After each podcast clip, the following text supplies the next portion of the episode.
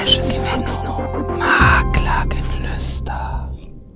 Herzlich willkommen bei einer neuen Folge von Maklergeflüster. Heute mit dem Gründer von Digital Scouting, aber er ist noch mehr bekannt als der CEO of Digi. Hallo Dr. Robin Kira. Vielen, vielen Dank. Ich freue mich über beide Titel.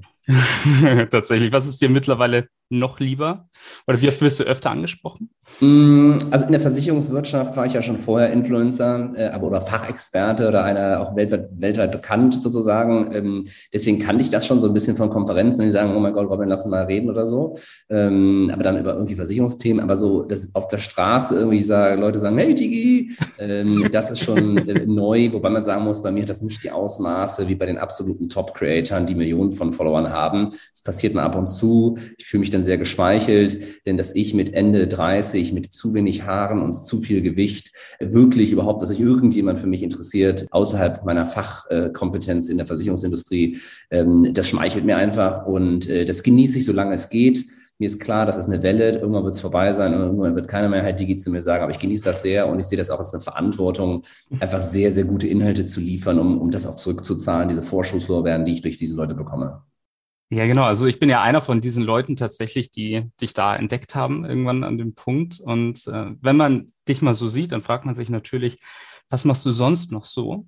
Und ich habe schon ein bisschen recherchiert und da sieht man ganz viele spannende Punkte. Du hast es ja gerade schon gesagt, du bist da auch weltweit bekannt. Du kommst aus der Versicherungsbranche eigentlich eher. Aber ich glaube, am besten kannst du es wahrscheinlich selber erklären. Also so für die genau, Leute, die ich also, nicht kenne. Ähm, mhm. Wir haben ein, ähm, ich bin ein Kind der Versicherungsindustrie sozusagen. Ich habe zwar auch mal außerhalb gearbeitet, aber das äh, versuche ich gar nicht mehr zu erwähnen, obwohl es auch eine ganz tolle Zeit war. Ähm, und ähm, ich bin, habe irgendwann vor ein paar Jahren sind mir, oder vor vielen Jahren mittlerweile, sind mir viele alte weiße Männer, Vorstände auf die Nerven gegangen, die irgendwie gesagt haben, das Internet geht wieder weg. Und ähm, die, sind, die sind die deswegen auf die Nerven gegangen, weil ich im Vertrieb wirklich gearbeitet habe, von der Pike auf, also verkaufen Leuten noch privathaftlich und also sag mal, zum, zum, zum Immobilienmakler hat es bei mir nicht gereicht. Ich musste Versicherung verkaufen.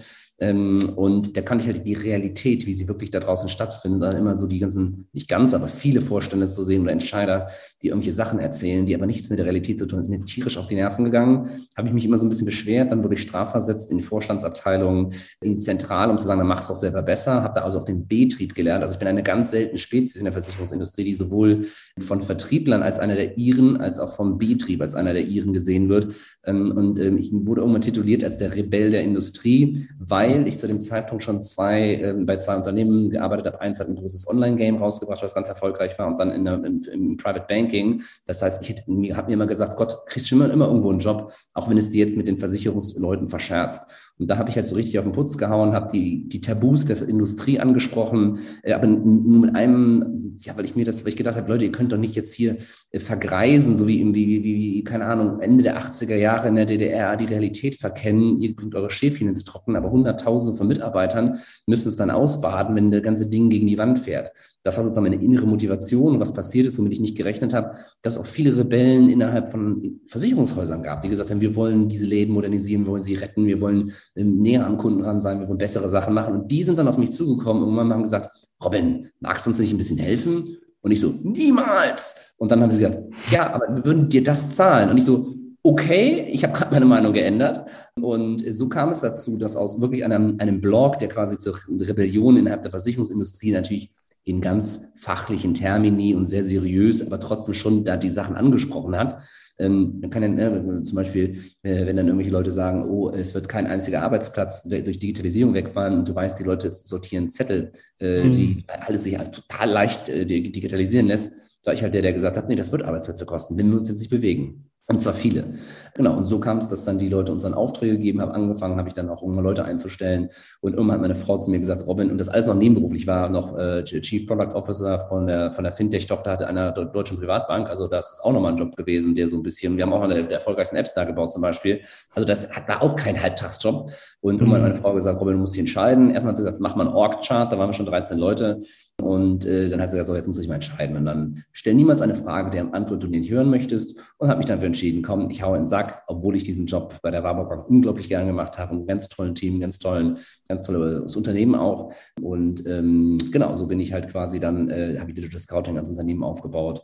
Und das verfolgen wir jetzt sehr konsequent, weil wir mittlerweile auch etabliert sind in der Industrie, auch international, als Spez Hyperspezialisten für Optimierung von Vertrieben, Optimierung von Marketing, Modernisierung und auch Strategie hinter den Kulissen, was nichts mit TikTok zu tun hat, aber das, womit wir unser Geld verdienen. Mhm. Und Immobilien, ähm, ich, ich habe ja jetzt schon gesagt, zum Immobilienmakler hat es nicht gereicht. Ich war ja nur im Versicherungsvertrieb und dann irgendwann muss man sich überlegen, was man mit dem Geld macht, was man verdient. Und ich war, wir waren, meine Frau und ich, immer sehr bescheiden. Also mhm. wir, wir, wir brauchen kein nichts Großes, Fancyes. Ja, ich meine, ich, ich brauche mir keinen Porsche kaufen oder so, ähm, obwohl ich das ein schönes Auto finde. Ich schaffe es noch nicht mehr, das zu mieten, weil ich so viel arbeite. Ja?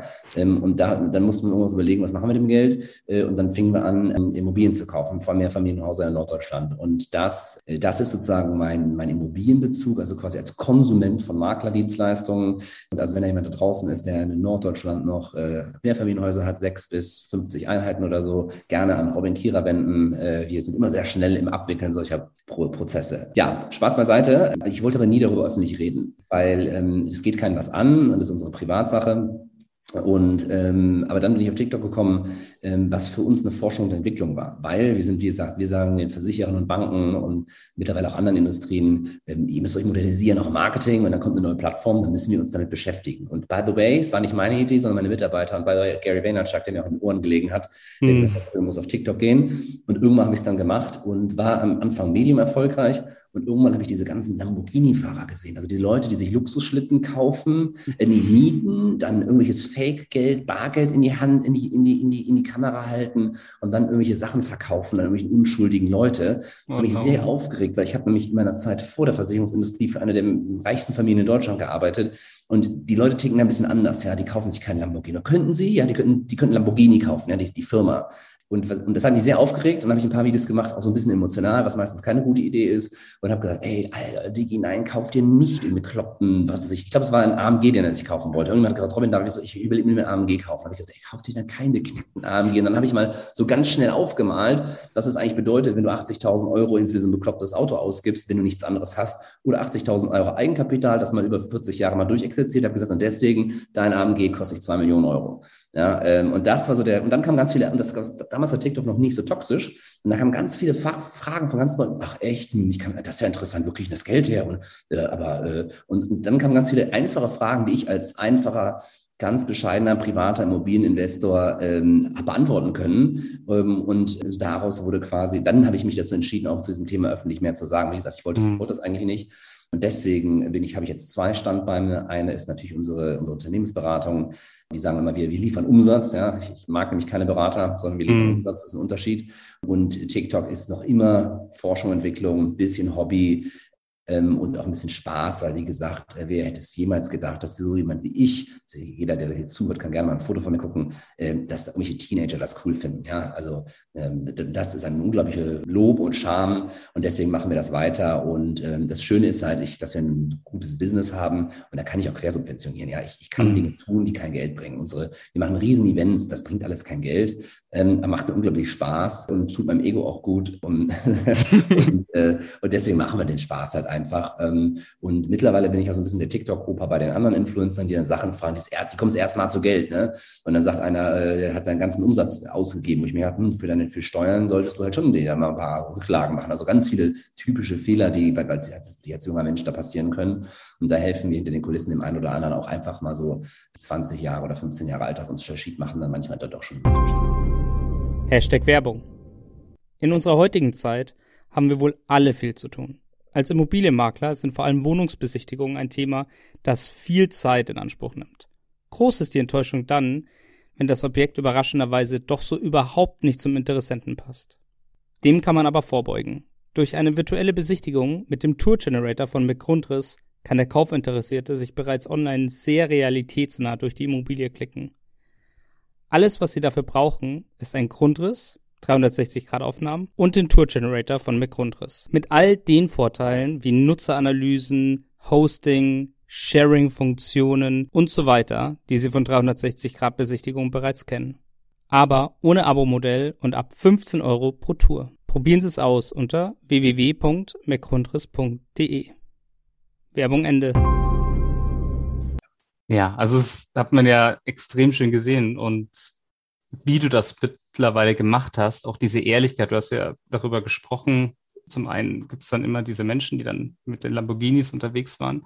Und ich glaube, es ist dann diese Authentizität und diese Ehrlichkeit und dieses Reden, es ist nicht nur eitler Sonnenschein, wenn man erfolgreicher ist, sondern es ist halt vor allem sehr, sehr viel Arbeit und eigentlich gar keine Zeit für. Ja, es ist Freitag, 18.23 Uhr. Äh, das ist nicht der letzte Rodeo heute.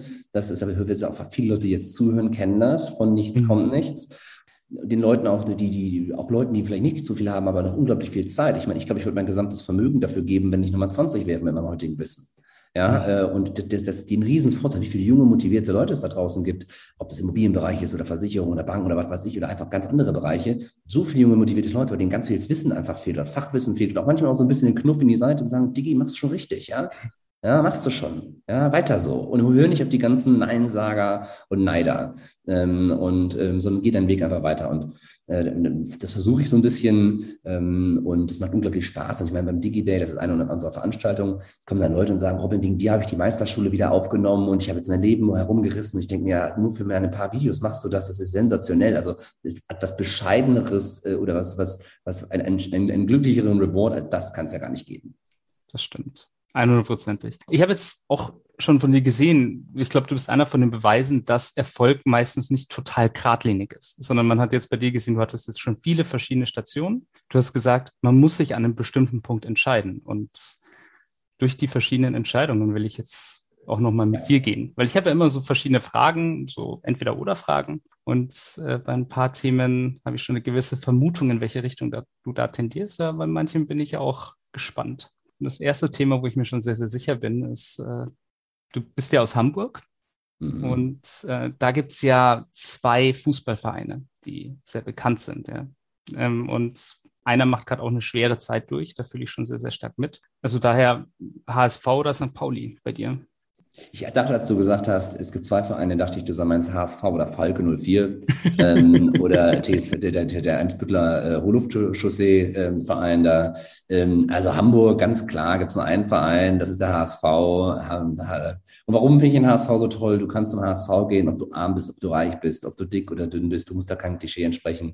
Und äh, nochmal, St. Pauli finde ich auch ganz, finde ich, den, ich, ich, sag mal, ich pflege eine Bewunderung für den Marketing und für deren Branding, ähm, empfinde ich eine Bewunderung. Ähm, und äh, ich glaube, das ist auch ein toller Verein, aber mein Herz schlägt ganz klar, er ist eine Raute ähm, und ich werde, habe mit dem lieben Gott einen Deal. Äh, ich werde erst von dieser Welt treten, wenn ich noch einmal auf dem Rathausbalkon war, um die deutsche Meisterschaft zu feiern.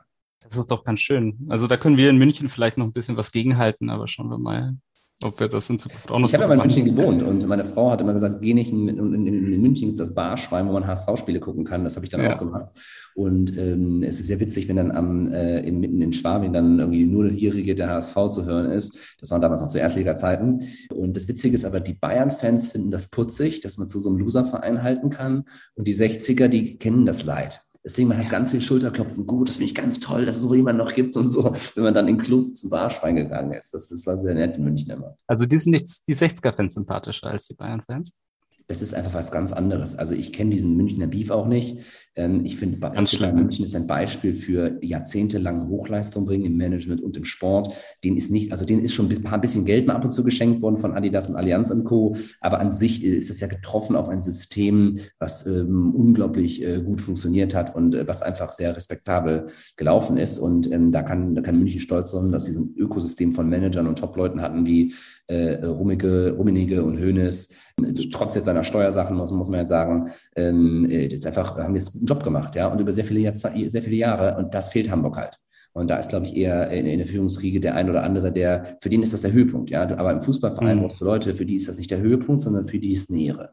Ja, oder für, für die ist das ein, ein Sidekick, wo die da mal ein paar Jungs von ihren Firmen reinschicken und mal ein bisschen Gas geben und ein bisschen was Ehrenamtliches für die Stadt machen. Und das mhm. hat der FC Bayern par excellence durchexerziert über viele Jahre und deswegen bewundere ich ihn und ich gucke mir gerne auch die Spiele an, weil ganz ehrlich, Spiele vom HSV, das kannst du dir nur als Fan angucken, weil sonst kriegst du Augenkrebs. ja, das würde ich jetzt nicht so bestätigen, aber äh, ich, ich fühle auf alle Fälle da, glaube ich, ganz stark mit. Und ich bin mir auch sicher, ich glaube, wir aus München, so bei unserer ganzen Arroganz, die wir hier beim Fußball haben, die uns ja auch nachgesagt wird. Ich glaube, ich würde mir sehr, sehr wünschen, wenn wieder ein Verein auch kommen würde, der einfach diese Konkurrenz über viele Jahre macht. Und ich hoffe, es ist irgendwann mal der HSV. Das hoffe ich auch. Das ist schön. In deinen frühen TikTok-Videos habe ich ganz oft ist mir eine Sache aufgefallen. Und zwar hast du auch sehr stark auf deinen LinkedIn-Account verwiesen. Deswegen, dann bin ich natürlich auch auf dein LinkedIn-Profil gegangen und dann habe ich gesehen, ähm, da machst du auch ganz viel. Also, was ist so für dich eine Plattform? Weil es ist ja schon sehr unterschiedlich. Magst du lieber LinkedIn oder TikTok? Das ist ganz klar unterschiedlich. B2B ist LinkedIn und B2C ist TikTok. Ähm, und man darf nicht vergessen, ich bin ja nicht alleine, sondern wir sind ein Team von 30 Leuten und ein mhm. großer Teil davon macht nichts anderes, als Inhalte für mich zu, für mich zu produzieren. Auf LinkedIn ist es mittlerweile so, ähm, wir haben Redaktionsmeeting und alles und die wissen die großen Leitlinien, aber das Team ist so gut, dass die auch Inhalte komplett selber machen. Das heißt, ich weiß gar nicht, was kommt denn eigentlich morgen raus, außer mhm. so absolute Höhepunkte. Und deswegen ähm, äh, LinkedIn ist B2B, TikTok ist B2C. Die Reichweiten auf TikTok sind halt einfach irre. Ja, mhm. und äh, das ist ja, das macht ja süchtig für den einen oder anderen, äh, der sich das anhört. Wir hatten ja schon ein paar Kollegen auch von dir dabei, die eine gewisse Reichweite mittlerweile hatten auf äh, TikTok. Also jetzt nicht so viel wie du, aber um das jetzt mal so ein kleines Beispiel zu nennen, ich glaube, du bist ungefähr aktuell so bei 180.000 ja. Abonnenten bei TikTok. Ja. Unglaublich. Die Views gehen in die Millionenhöhe ja. zum Teil. Und diese organische Reichweite erreicht man vor allem mittlerweile auf TikTok. Und wir haben ja viele, die sich den Podcast auch anhören und die sagen, ah, oh, TikTok, ist das überhaupt noch so ein Thema? Instagram, Social Media, ist das was für mich? Und da bist du, glaube ich, so ein ganz gutes Beispiel und ich glaube auch ein Experte, der was dazu sagen kann. Sollte man heutzutage verstärkt auf Social Media Marketing setzen? Und wie ist es aus deiner Sicht jetzt so im Vergleich zu den klassischen Medien? Machst du da Ein ganz klares Kriterium. Du solltest nur auf Social, du solltest auf gar keinen Fall Social Media machen, wenn du kein Geld verdienen möchtest. Hm. Also wenn du kein Geld möchtest, wenn du keinen Umsatz möchtest, dann lass Social Media. Wenn du aber irgendwo im Geschäft bist, ob du Maklergeschäft oder sonst was bist, also ein Beispiel. Ja, also ich habe ja, wir haben ja geäußert, dass wir auch im Immobiliengeschäft ein bisschen drin sind. Mhm. Und ähm, es ist so, dass die Leute dich ständig sehen, die identifizieren dich mit ein paar Themen, die wissen auch, dass ich ein paar Kontakte jenseits von TikTok habe und gucken dann mal, was du sonst so für, für ein Business machst. Und dass wir Anfragen für Objekte kriegen, die dann vielleicht drei Nummern zu groß sind für uns oder ein Portfolio an Hotels, das wir jetzt nebenher irgendwie vermitteln, äh, was ein dreistelliger Millionenbetrag ist. Und man weiß, klar, gibt es da keine 7,19 Provision, aber ein bisschen schon. Also das sind so Dinge, die dann da plötzlich passieren können, wenn du eine ganz große Reichweite hast. Und das ist ja auch ein nettes Zubrot. Also äh, Social Media ist der aktuelle Zustand der Aufmerksamkeit der Menschen. Die Menschen gucken kein ZDF mehr, das ist Zahlen, Daten, Fakten, ja zumindest nicht Menschen unter 70. Ähm, und wenn du halt in einer, äh, in einer werberelevanten Zielgruppe Dinge verkaufen möchtest an gewisse Leute, musst du da sein, wo deren Aufmerksamkeit ist. Jeder Makler da draußen, der jetzt zuhört, der würde seinen Mitarbeiter feuern, wenn der sagen würde, äh, ich fahre jetzt zum, zur Adresse des Kunden, wo der fünf, vor fünf Jahren gewohnt hat. Aber so machen wir Werbung. Wir machen Werbung auf Kanälen, die sich keine Sau mehr anguckt.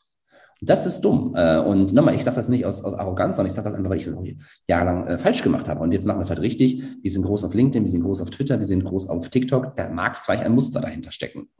Unglaublich, ja. Und ich denke, wir hören das auch immer mehr und wir sehen es tatsächlich auch. Und trotzdem gibt es wahnsinnig viele Menschen, was ich jetzt wirklich so erlebe, wenn ich beim Deutschen Immobilientag in Berlin unterwegs bin, wenn ich bei der Expo Real bin und man spricht mit verschiedenen anderen Teilnehmern und die sagen dann, oh, ich weiß ja nicht Social Media und, mm, und ich habe das vielleicht mal ausprobiert. Was ist aus deiner Sicht so eine Sorge, die Menschen davon abhält, überhaupt in diesen Bereich zu gehen? Ich glaube, was noch angsteinflößender ist als der Misserfolg, ist der Erfolg. Stellt mhm. euch mal vor, es funktioniert. Stellt mal vor, eine Anzahl an Objekten, die euch angeboten werden, verfünffacht sich. Ähm, was bedeutet das denn? Und ähm, eben, ja, ich kann nur sagen, ähm, was das Geheimrezept auf Social Media ist. Würde ich auch gerne einen großen Immobilieninvestor aus den USA nennen. Grant Cardone, mehrere hundert Millionen Euro schwer, Dollar schwer, vielleicht sogar schon Milliarden, man, man weiß es nicht so genau. Ähm, und der sagt immer Massive Action. Ja, du musst auf Social Media massive äh, Aktivitäten an den Tag legen. Das ist, by the way, im Vertrieb ein No-Brainer. Wenn du in einer mhm. Region bist, wo es keine Kunden gibt, dann musst du eine massive Aktion machen, um an den Kunden ranzukommen. Wenn du in einer Region bist, wo es keine Objekte gibt, musst du massive Action machen, um an die Objekte zu kommen. Das ist ein vertriebsabsoluter No-Brainer. Und ähm, ich äh, halte mich ja nicht für übertalentiert, aber ich glaube, was man uns nachsagen kann, ist halt, wir machen massiv, massiv Action. Und daher kommen einfach die Ergebnisse. Und das sehe ich auch bei anderen, die super erfolgreich sind, die äh, auch im Immobilienbereich im Übrigen, die, die, die geben halt einfach Gas. Und das ist das Geheimnis, auch auf Social Media. Und auch ab irgendeinem gewissen Zeitpunkt zu investieren in Beratung oder investieren in Leute, die das für einen machen. Also so als grundsätzlich viel machen, sich viel trauen, viel auszuprobieren. Ist das für dich so das Geheimnis auch von einem guten Social Media Auftritt oder was gehört für dich auch noch so dazu? Das hängt von Kanal zu Kanal ab. Also mhm. ähm, ich glaube, gerade die Kanäle, die dann aufkommen, musst du massiv Sachen machen. Ich meine, wir sind einer der Top weltweit 100, wir sind einer der weltweit Top 100 Kanäle in der Anzahl der produzierten Videos auf TikTok. Ja, weltweit, ne? nicht nur Deutschland, sondern weltweit. Platz 83 oder so. Das haben wir nicht gemacht für unser Ego, sondern um zu testen. Das heißt, wir wissen ganz genau, welche Videos funktionieren und welche nicht. Ähm, und wir, by the way, wir betreuen auch ähm, äh, Kanäle von Kunden. Ähm, und äh, beim einen ist es ein anorganisches Thema, was sehr gut funktioniert. Der kauft Leads ein, ein sehr komplexen Finanzprodukt. Und der andere ist einer der größten organischen Kanäle in seiner, der größte organische Kanal in seiner Industrie. Also das funktioniert. Du, es ist einfach wie, wie, wie, wenn du ins Fitness, wenn du abnehmen willst oder Marathon trainieren will, äh, gewinnen willst, dann musst du einfach ganz viel trainieren. Das ist bei Social Media nicht anders. Also ausprobieren. Und ich glaube, das ist vielleicht auch so dieses, dieses Thema, dass Menschen Angst haben, etwas falsch zu machen. Das erlebe ich auch jetzt hier hin und wieder beim Podcast und wäre auch so den einen oder anderen Gast und dann spricht man außenrum und dann merkt man so, es ist diese Angst davor, etwas falsch zu machen, Fehltritt zu machen, zu blamieren oder irgendwas in diese Richtung. Und ich glaube, die Authentizität, die du lieferst, man sieht ja tatsächlich, Hattest du jemals Angst, etwas falsch zu machen? Hat das Gefühl, das ist überhaupt ja, nicht da? Und zwar, ich hatte schon immer die, die Idee, Digital Scouting als einen Blog zu gründen. Und von dem Moment der Entscheidung, es zu tun, bis die Webseite live ging, vergingen sieben Jahre. Hm. Das ist der größte Bedauern meines Berufslebens, es nicht am Tag eins gemacht zu haben, weil Gott bewahre, wo wären wir denn heute? Dann würde ich nicht mit 30 Leuten da sitzen, sondern vielleicht mit 300.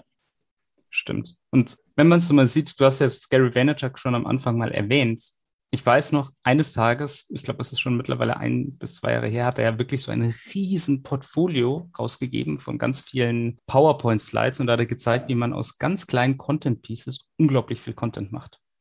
Ja, deswegen findet er meinen Case so spannend, weil er mich gesagt, ähm, er hat eigentlich immer nur an B2C-Leute gedacht. Er hat gar nicht an diesen B2B-Case gedacht. Äh, und ich bin für ihn der Beweis, dass du halt auch als Industrieexperte, wenn du das anwendest, dich eben als so ein globaler Experte positionieren kannst, was, by the way, auch für uns, für unser Geschäft super zuträglich ist. Ja, wir, wir sind entstanden durch LinkedIn. Ja, das darf man einfach nicht vergessen.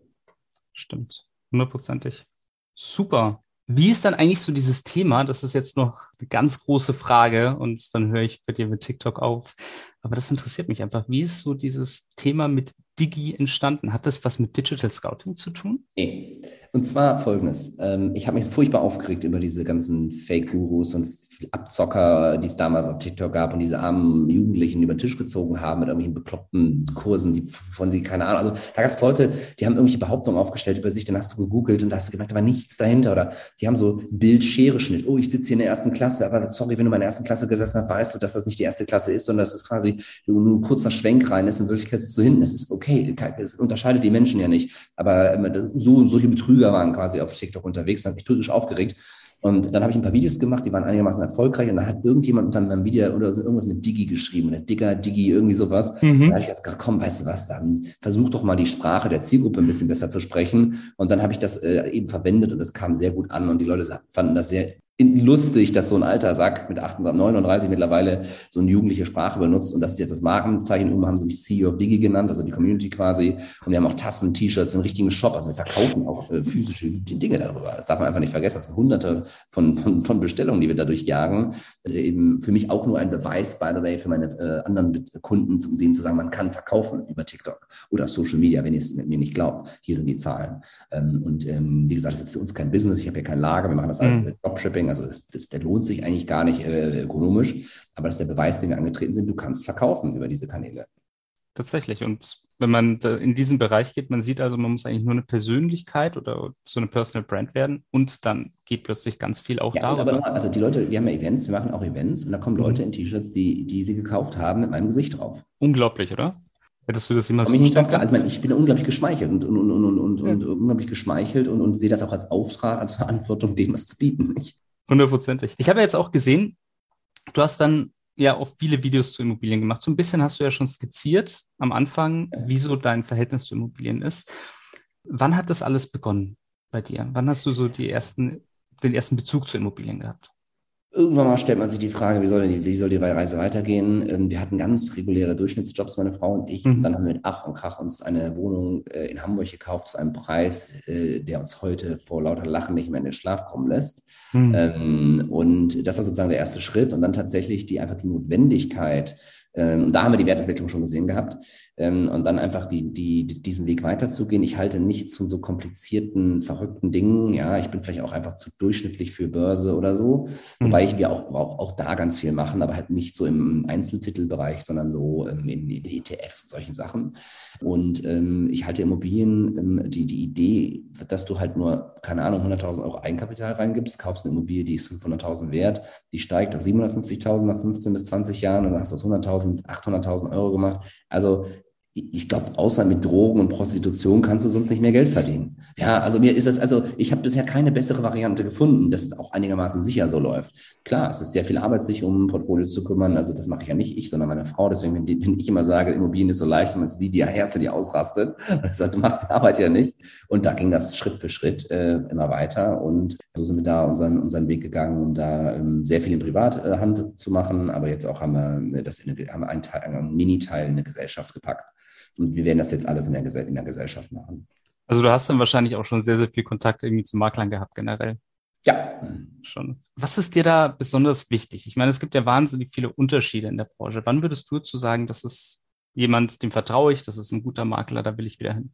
Also, wir machen zwei Sachen. Erstmal, ich gucke mir immer an, wie ist der Faktor im aktuellen Markt. Und wenn der mhm. halt 30 Prozent über dem ist, was der aktuelle Markt äh, ist, dann, dann habe ich da keinen Bock drauf. Und wir haben einfach Grenzen, wo wir einfach nicht mehr wollen ähm, oder auch nicht mehr können irgendwann mal. Und was mir einfach wichtig ist, also wie machen wir das? Wir gucken uns ein Objekt an. Ich brauche 15 bis 20 Minuten. Einmal im Keller riechen, äh, Treppenhaus angucken, Dach, Feuchtigkeit, ja, nein, Zustand Dach, ein, zwei, drei Wohnungen angucken, noch irgendwie mal ins Fenster reingucken. Das war's dann. Ich brauche ich verschwende keine Zeit vom Makler. Der mhm. kriegt noch, wenn meine Frau dabei war, im Auto eine E-Mail geschrieben. Wir haben alles, alles standardisiert. E-Mail geschrieben, wollen wir es, äh, würden wir das weiterverfolgen? Ja oder nein? Und wenn nein, bitte setzen uns auf die E-Mail-Verteiler. Das ist unser Kaufprofil. Ne? Mhm. Äh, von sechs bis 50 Einheiten bis den, den Betrag können wir uns das vorstellen. Ähm, und wenn es dann weitergeht, machen wir Folgendes. Wir gucken dann in unser Gutachter schaut vorbei, noch bevor wir zur Bank gehen. Die Bank wird parallel angefragt. Wir haben ein paar Stammhäuser, die, wo, wo wirklich dann, dann, dann, also die müssen einen natürlich die Anträge richtig stellen, die prüfen auch immer alles richtig, aber das geht halt einen Ticken schneller, weil die wissen, wir liefern. Äh, oder die mhm. haben auch schon ganz viele Daten von uns. Wir haben immer alle Unterlagen aktuell, das ist ein Google-Ordner freigeben und dann, dann können die sich da die neuesten Sachen rausziehen und wir, wir updaten die sowieso ab, auch wegen äh, gewissen äh, Informationspflichten, denen wir gegenüberkommen müssen. Dann äh, kommen wir mit dem Gutachter vorbei und dann gibt es ein, äh, also wir zwischendurch machen wir schon mal ein indikatives Angebot, um zu sagen, ist das überhaupt realistisch?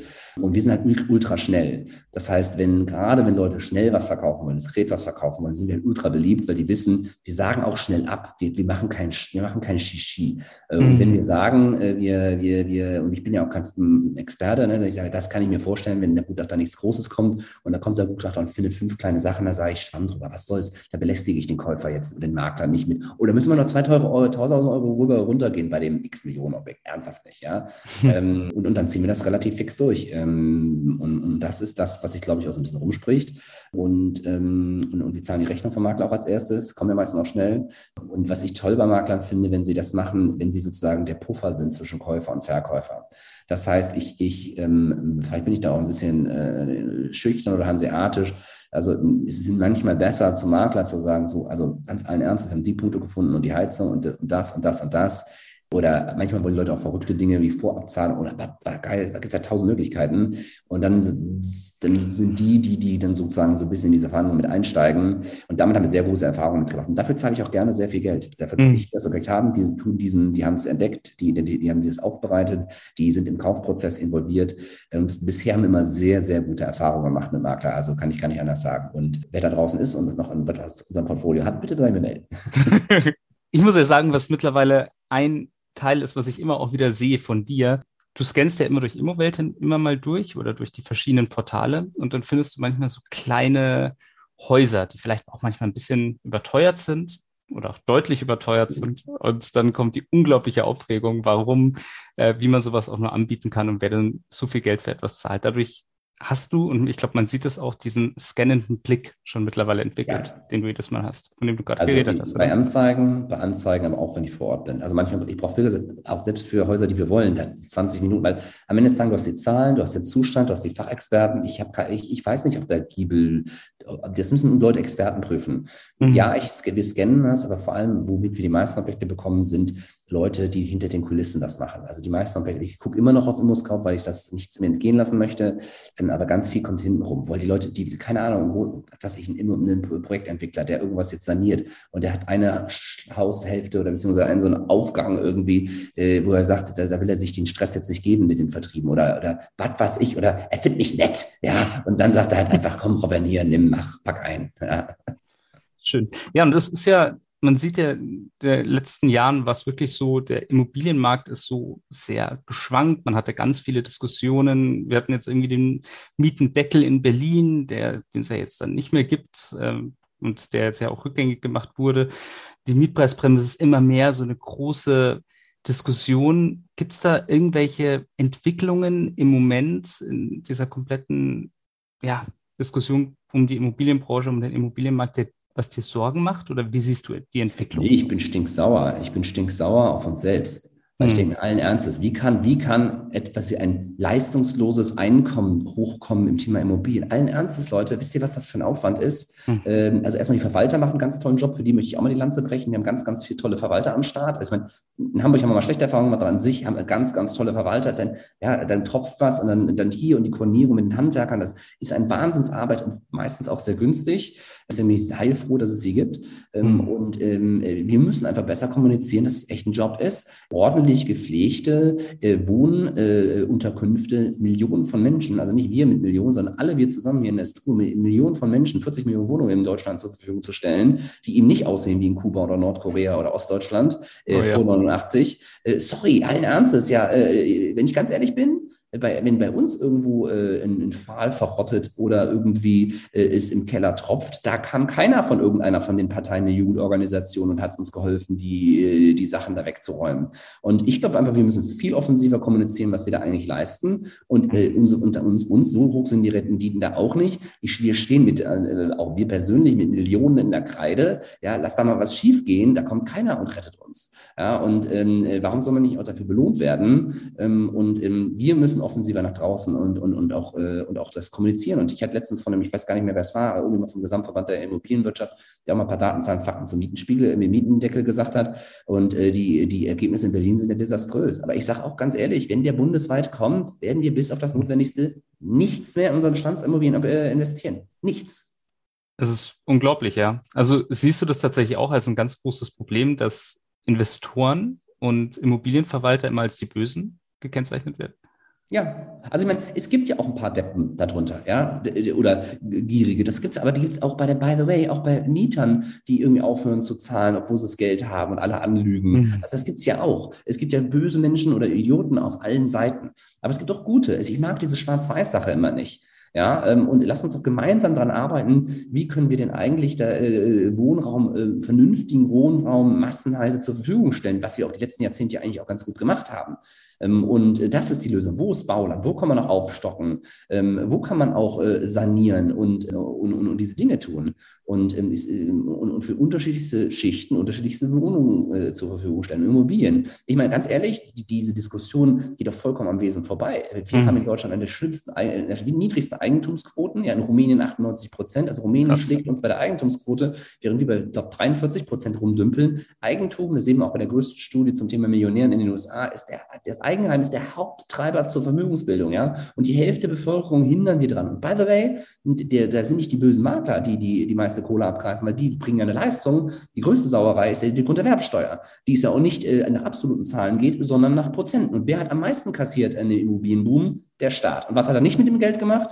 Wohnungen gebaut. So, und wir sollen jetzt, äh, erst nehmen wir das Geld weg, ja, und dann sollen wir jetzt auch noch äh, das Problem lösen. Also da bin ich ja schon ein bisschen stinksauer, muss ich sagen. Aber wir sind selber schuld. Wir müssen das offensiver, auch wenn uns irgendwelche Leute ankreischen, wir sind offensiver mit den Fakten um die Ecke kommen. Und äh, das bei den einen oder anderen Witz über Nordkorea und die DDR müssen, muss die Gegenseite sich dann halt ertragen lassen. Ich muss jetzt tatsächlich sagen, unsere Aufnahme ist ja jetzt am 24. Und 24. schielst du mit Sorge auf übermorgen? Wir haben ja, wir, wir leben ja in, in, also ich bin ja halber Holländer, ne? Mhm. Und ich sehe, habe da also auch ganz engen Kontakt und sehe einfach, wie entspannter oder auch gegenseitigen Respekt äh, da die unterschiedlichsten politischen Parteien noch miteinander umgehen. Äh, so ein bisschen wie hier bei uns in den 80er, 90er Jahren, muss man sich das vorstellen. Und ähm, also diese, diese Hysterie, dieses auch, äh, also vollkommen hysterische, nicht mehr mit Fakten, Daten und Zahlen. Also früher bin ich das gewohnt gewesen, wenn da über das Thema Rente oder Immobilien gesprochen worden ist, dann hat die Linke gesagt, das und das finde ich aber sehr gut. Und dann mhm. oh, interessanter Punkt, vielen herzlichen Dank. Ähm, haben Sie aber schon über diesen Fakt nachgedacht? Und der andere, oh nein, ja, jetzt sagen Sie es, lass uns in der Mitte treffen. Ja? Aber dieses hysterische, auch jeden nicht der eigenen hundertprozentig der Meinung ist, niederbrüllen und, und dieses moralisierende, das, das erschreckt mich, weil das mobilisiert Menschen. Blicke ich mit Sorgen auf, äh, auf Sonntag auf die Bundestagswahlen? Nein, man muss einfach damit umgehen. Ich habe ja eh keinen Einfluss drauf oder fast keinen als, als einfacher Wähler. Ähm, und äh, by the way, aber eine Sache habe ich mir auch, äh, habe ich auch gemacht. Äh, ich habe ordentlich gespendet im Vorfeld für eine Partei, die ich glaube, die, die nicht total verrückt geworden ist. Ähm, und da haben auch alle maximal, maximal Sachen ausgenutzt, einfach, ähm, damit ich mir nicht vorwerfe, wenn es in die Hose geht, Robin, es hat dir gelegen. Hm. Also ich glaube tatsächlich, dass wir da ja auch ähnlich eingestellt sind, ohne hier jetzt eine Wahlempfehlung geben zu wollen an alle Zuhörer. Aber ich glaube, das war auch ähnlich. Wir haben ja vorletzte Folge auch mit dem äh, Dirk Bulthoff, dem Vizepräsidenten vom IVD, drüber geredet. Und äh, ja, also das sieht man da tatsächlich sehr, sehr, sehr, sehr ähnlich. Und ich hoffe tatsächlich, es kommt wirklich eine sinnvolle, rationale Entscheidung und rationale Entwicklung im Immobilienmarkt und keine populistische, die sich vielleicht erstmal gut anhört, aber wenn man tiefer reingeht und die Entwicklung uns, sieht. Wir sind ja ein kleiner Laden. Mhm. Ja, wo sind die ganzen großen Immobilienkonzerne? Wo ist denn die Deutsche Wohnen, die da mal gegensteuert? Die lassen sich doch öffentlich abschlachten. Was soll das? Ja, haben die keine PR-Leute? Haben die keine Social-Media-Beauftragten, die mal mit Daten, Zahlen, Fakten um die Ecke kommen? Ja, also das, wird ja widerstandslos die Öffentlichkeit in diesen Debatten gesagt und dann wird, kommt da so ein Quatsch raus wie, ja, wir müssen das und das. Nee, wir müssen gar nichts. Ja, also das finde ich, wo, warum, macht, warum macht die Industrie, macht da teilweise, glaube ich, also zum Beispiel den einen Herrn, den du da genannt hast, den finde ich auch gut. Es mhm. gibt paar, die das öffentlich machen, aber es müsste viel mehr passieren. Das stimmt. Das sehe ich tatsächlich ähnlich. Vielleicht brauchen Sie Robin Kira für Social Ach, Media. Nee, so klein. da gibt es ein paar andere. Wäre vielleicht mal eine Idee, auf alle Fälle. Aber da gebe ich dir absolut recht. Ich glaube, da muss mehr Einheit sein und, und mehr Unterstützung in die Richtung. Ja. Super. Dann kann ich mich nur unglaublich bedanken, dass du heute zu Gast warst. Ähm, für alle Menschen, die uns zuhören, und das sind ja sehr, sehr viele Makler, wenn ihr Immobilien habt, und Robin, ich hoffe, du sagst mir noch kurz genau nochmal welche, dann geht auf Robin zu. Ja, also Mehrfamilienhäuser in Norddeutschland bis so Faktor, also wir wollen die Eierlinge und Wollmilchsau. Am liebsten natürlich Faktor 10, beste Lage in einer B-Stadt, aber das gibt es nicht mehr, ist mir auch klar, sondern tatsächlich von sechs Einheiten bis 24, auch 50, kommt drauf an, bis zu einem, keine Ahnung, 5, 6 M können wir das auch schon irgendwie auf die Reihe kriegen. Darüber müssen wir, mit, darüber müssen wir das Geld zusammenkratzen. Aber sowas, damit kann man auf uns zukommen ähm, und wir sind halt sehr schnell und entscheidungsfreudig. Und wenn jetzt jemand sagt, ich habe noch eine Frage, dürft ihr dann dir auch noch eine Nachricht schicken Klar, zum immer. Thema Social Media oder so weiter? Das wäre klasse. Wie könnte ich denn die Menschen erreichen? Ähm, am besten äh, auf unserer Seite digitalscouting.de, digitalscouting.de oder robin at digitalscouting.de, das Kontakt bei mir im Postfach an äh, und natürlich auf LinkedIn und äh, TikTok folgen. Super. Dann ganz vielen herzlichen Dank. Ich wünsche dir jetzt ein hoffentlich wunderschönes Wochenende. Ich glaube, wir haben beide heute noch ein bisschen was zu tun. Aber, aber danach ja, wünsche ich dir ein wunderbares Wochenende. Vielen Dank, dass du zu Gast warst. Hat mir sehr viel Spaß gemacht. Bis nach draußen. Ciao, ciao. Maklergeflüster ist ein Podcast von McRundris. Wenn ihr jetzt also sagt, euch hat der Podcast gefallen und ihr wollt den weiterhin unterstützen, dann könnt ihr das zum einen natürlich mit einem kostenlosen Abo tun. Zum anderen könnt ihr das aber auch machen, indem ihr eins von den tollen Produkten von McGrundriss kauft. Wenn ihr jetzt also sagt, ihr braucht gerade für eine Immobilie ein Grundriss oder ihr braucht eine 360-Grad-Tour oder ihr braucht eine Innenvisualisierung oder eine Außenvisualisierung, dann geht jetzt doch einfach mal auf mcgrundriss.de, schaut euch mal um, was es da so für Produkte gibt und vielleicht findet ihr ja das Richtige für euch. Viel Spaß dabei.